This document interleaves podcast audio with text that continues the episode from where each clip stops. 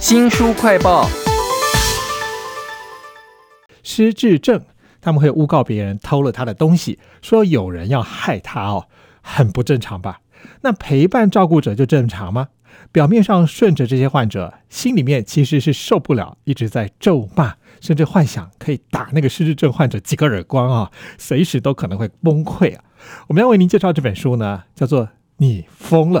不正常，很正常。正常人哪里出了问题呢？写给自以为正常的现代人的精神异常说明书，请到了说书人吕维正。维正你好，哎，主持人好，各位听众朋友大家好。讲到失智症啊，我觉得他其实过日子过得也蛮好的嘛，因为他反正不用负责任，他可以到便利店喝饮料都不用付钱，家属来善后就好了嘛。我觉得这个作者对待这个失智症的看法，跟我们一般人也不太一样哎。对，因为其实失智症啊，大家可能会觉得说他好像每天都无所事事了，其实是因为病情的关系啊，让他其实没有办法去顾及到他的过去，因为他可能忘记了。那未来呢，他可能没有办法思考，所以就变得好像已经没有这种时间的观念啊。但是作者会提醒我们说，其实在这个当下。失智症的这样一个情况，是不是很像这种自古以来人们一直很向往、很悠闲的过日子，也不用去烦恼什么，特别去想什么，是不是很像呢？嗯。然后呢，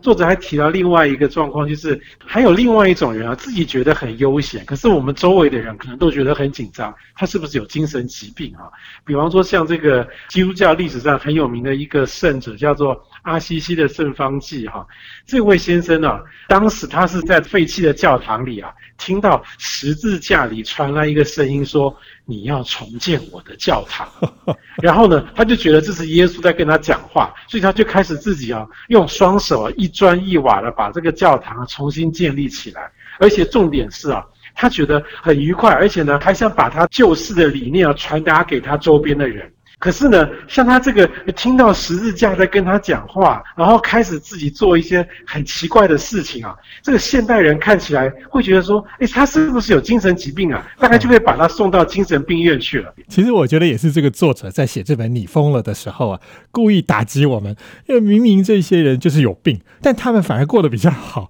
我觉得好像这些失智啦、精神分裂啦、毒瘾患者，在这个世界上的定位或者是秩序，好像跟我们认知的都不太一样了耶。对，实实际上，在作者进一步延伸下去啊，有这个精神疾病的人啊，也许他自己都觉得很 OK 啊，这样是不是就是一种正常呢？相对来讲，我们现在认为正常的，是不是才真的算是有疾病呢？他就举例了希特勒跟史达林。哦，这两个人都是杀人魔或是种族屠杀这样的一个很可怕的记录啊，已经杀了不知道多少人了。可是问题是啊，作者告诉我们啊，这两个人啊，有史以来从来没有任何精神科相关的医生说他们两个有精神疾病，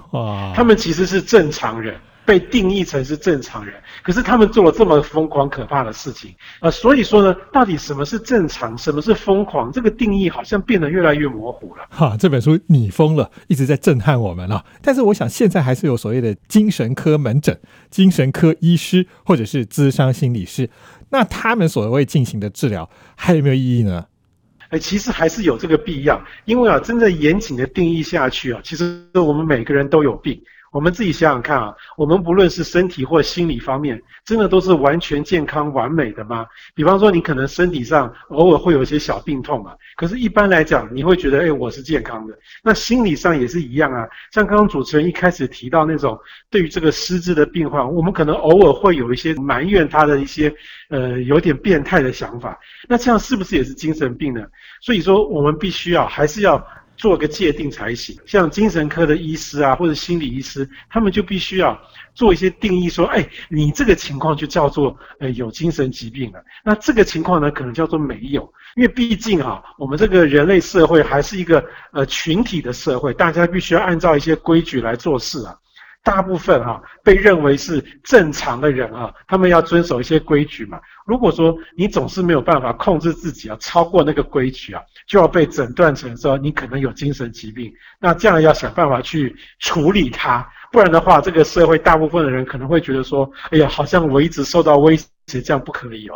这本书叫做《你疯了》，不正常很正常，正常人哪里出了问题呢？写给自以为正常的现代人的精神异常说明书啊！刚刚我们讲到的说，这些正常跟不正常的分际，可能不是那种要不要治疗，甚至从政治正确的角度来讲，我们不能歧视它。但是，我想各种精神治疗的疗法，应该还是针对了他们的某一些现象，然后做出了一些处理。那有什么样的例子呢？呃，其实相关的一些疗法啊，除了我们常听到的一些像是这个药物治疗啊，那心理智商这方面，可能我们也常听到像是什么精神分析啊，或者是什么呃认知行为疗法等等哈，可以说各种各样都有哈。啊，不过书里面还有特别介绍另外一种方式啊，我觉得听起来也是相当有趣啊，而且甚至啊，其实我们一般人啊，在跟人家聊天，如果想要安慰人家的话，哎，其实也可以用啊。这个方法叫做问题解决导向。比方说，我们可能面对了一个目前心里可能受到一个很大的痛苦或压力的人啊，不知道该怎么解决。这个疗法其实啊，并不是去管说，哎，你到底发生了什么问题，然后我们要怎么针对这个问题去解决。其实他不管这个，他其实是用一个另外的方式啊，想办法让对方啊心情变好。怎么说呢？他会问说：“哈，你现在心情很不好，对不对？但是呢，你在之前是不是曾经有一个时刻啊，心情还蛮好的？嗯，那问这个问题的方式，就是要让对方去回想说：，哎，我之前曾经在有个时候心情还蛮好的，让他去回想一个快乐的情境，让他暂时忘掉现在心情很不好这个情况。然后呢，再接下来继续问他说：，诶，为什么你当时可以有个这么好的心情？”这个时候，对方就会去回想说：“诶，我是不是因为我做了什么，或者是我跟谁在说话，我见到了谁，或是我遇到了什么事情？就是要去回想一下那个情境。那这样的一个呃心理的疗法的目的啊，主要就是一直要提醒对方说，其实啊，你曾经有心情更好的时候，你要常常回到那样的情境，或者是去做一些让你心情变好的事情。”过一阵子之后啊，那个不快乐的状况就会慢慢的减低，或是慢慢的消退。哦，这好像是治表面的，就是你现在的状况，我用问题解决导向的方式来治疗。这个是现在精神治疗的其中一个派别吧？书名叫做《你疯了》，怎么样回到正常人呢？其实精神科医师啊，他们要做的事情就是要让精神状态的选择权还给这些病患。那讲到精神病啊，我们最常碰到、呃、最害怕，恐怕还有很多旗舰的印象。的就是那些所谓的视觉失调，我们完全不了解视觉失调的人，所以一直觉得说他应该在生活当中无法正常的行使他的权利，做出智慧的决定吧？那这本《你疯了》里头有没有讲到他们在发作的时候会怎么样呢？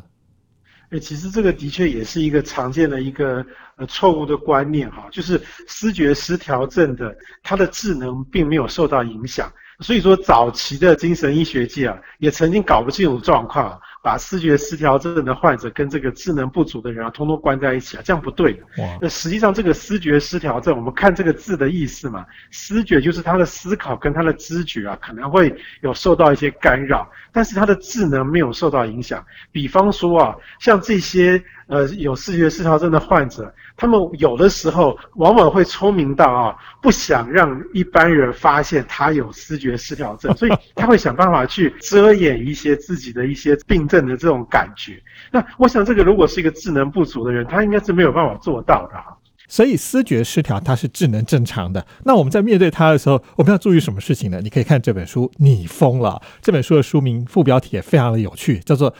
不正常很正常，正常人哪里出问题？写给自以为正常的现代人的精神异常说明书啊！非常谢谢说书人吕维正为我们介绍，谢谢您，谢谢大家。新书快报在这里哦，包括了脸书、YouTube、Spotify、Podcast、KKBox，都欢迎您去下载订阅频道，还要记得帮我们按赞、分享以及留言哦。我是周翔，下次再会。